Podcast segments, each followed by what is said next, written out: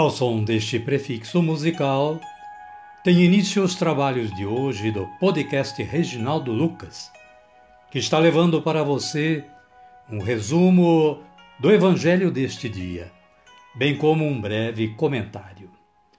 Este trabalho tem o objetivo de aproximar o ouvinte a Deus, com o auxílio da palavra, de uma breve reflexão e das orações. Utilizamos para a elaboração deste trabalho a Agenda Espiritual da Paulus, intitulada Dia a Dia com o Evangelho. Caríssima, caríssimo, bom dia, boa tarde ou quem sabe uma boa noite. Hoje é 11 de novembro de 2022.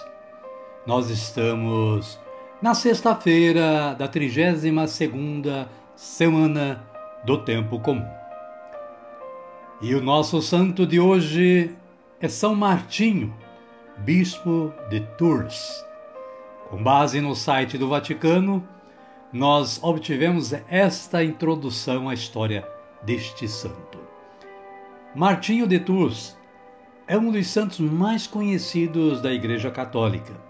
Um dos seus títulos é Apóstolo da Gália. Foi soldado e depois monge e bispo. Permaneceu fiel à escolha dos pobres, em nome de Cristo, a quem, certa noite, deu metade do seu manto à pessoa de um pobre. São Martinho de Tours, Bispo, rogai por nós. Caríssima, caríssimo, aqui apenas uma introdução. Acesse o site da Canção Nova, Liturgia Diária, Santo do Dia, ou o site do Vaticano, para saber mais da história deste santo. As leituras desta sexta-feira são estas. Segunda carta de São João, capítulo 1, versículos 4 a 9, fala do mandamento do amor. Assim ele se expressa: Muito me alegrei por ter encontrado alguns de teus filhos que vivem na verdade, segundo o mandamento que do Pai recebemos. O salmo responsorial é o de número 118 ou 119, versículos 1, 2, 10, 11, 17 e 18. Antífona: Feliz é quem na lei do Senhor Deus vai progredindo. E o Evangelho de Jesus Cristo, narrado por Lucas, está no capítulo 17, versículos 26 a 37. Fala da vinda gloriosa de Jesus. O versículo 33 diz o seguinte: quem procurar se poupar, vai acabar se perdendo. E quem se perder, vai se preservar. Amém, querida? Amém, querido? Vamos orar.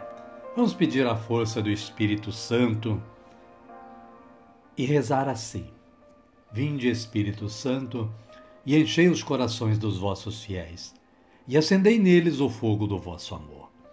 Enviai o vosso Espírito, e tudo será criado, e renovareis a face da terra. Oremos.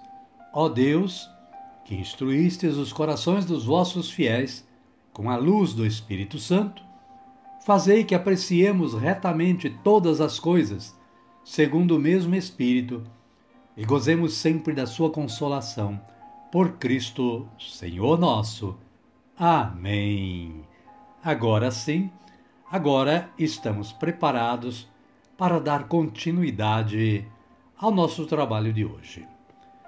E por isso convido a você a acolher o Santo Evangelho ouvindo este cântico de aclamação.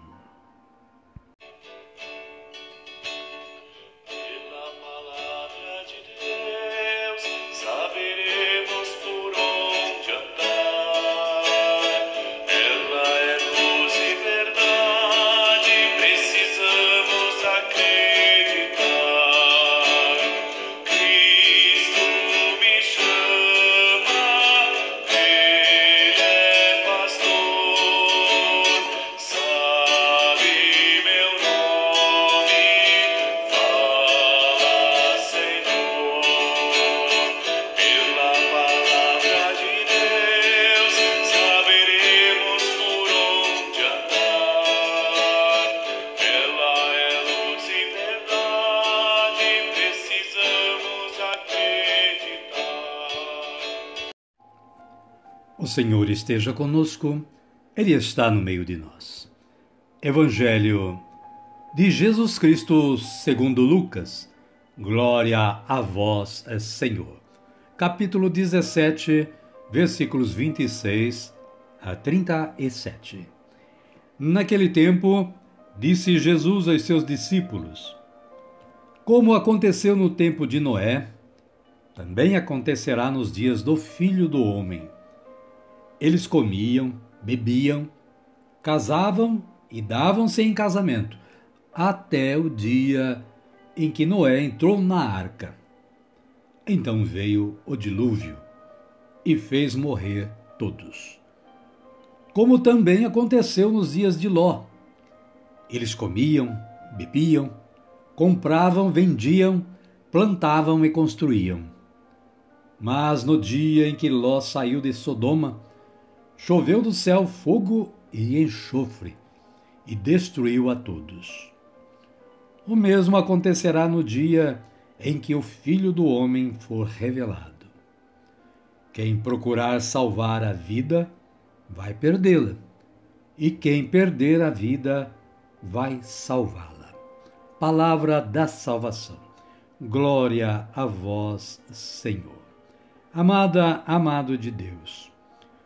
O breve comentário da Paulus fala que muitas pessoas, inclusive seguidoras de Cristo, levam uma vida focada apenas em coisas terrenas, apegadas aos bens materiais. A destruição e a morte pegaram de surpresa os conterrâneos de Noé e de Ló, dois modelos a imitar no desapego e na renúncia a si mesmos, no zelo pelas coisas de Deus e na fé. Importa prestar atenção, porque virá também o dia do Filho do Homem. O caminho da salvação é um caminho de renúncia ao próprio egoísmo e de, de, e de dedicação à prática da justiça. Perder a vida, na verdade, é orientá-la no rumo justo e colocá-la a serviço do Mestre. De alguma forma, haverá um julgamento definitivo, coroamento e glória para quem permanecer fiel a Cristo e a seu reino. Entretanto, a salvação de cada um acontece dia a dia na sua história pessoal. Amém, querida? Amém, querido? E hoje eu oro assim: Senhor Jesus, vinde gloriosamente sobre nossa humanidade. Dai-nos força e coragem para enfrentar as tribulações e socorrei-nos em vossos braços. Amém. Amada, amado de Deus, Convido neste momento a que você me acompanhe na oração do Pai Nosso, a oração de agradecimento a tudo o que nós realizamos e temos que realizar ainda nesta vida. Oremos assim, como Jesus nos ensinou, erguendo os nossos braços aos céus. Pai nosso que estais nos céus, santificado seja o vosso nome. Venha a nós o vosso reino Seja feita a vossa vontade, assim na terra como no céu. O pão nosso de cada dia nos dai hoje. Perdoai-nos as nossas ofensas, assim como nós perdoamos a quem nos tem ofendido. E não nos deixeis cair em tentação, mas livrai-nos do mal.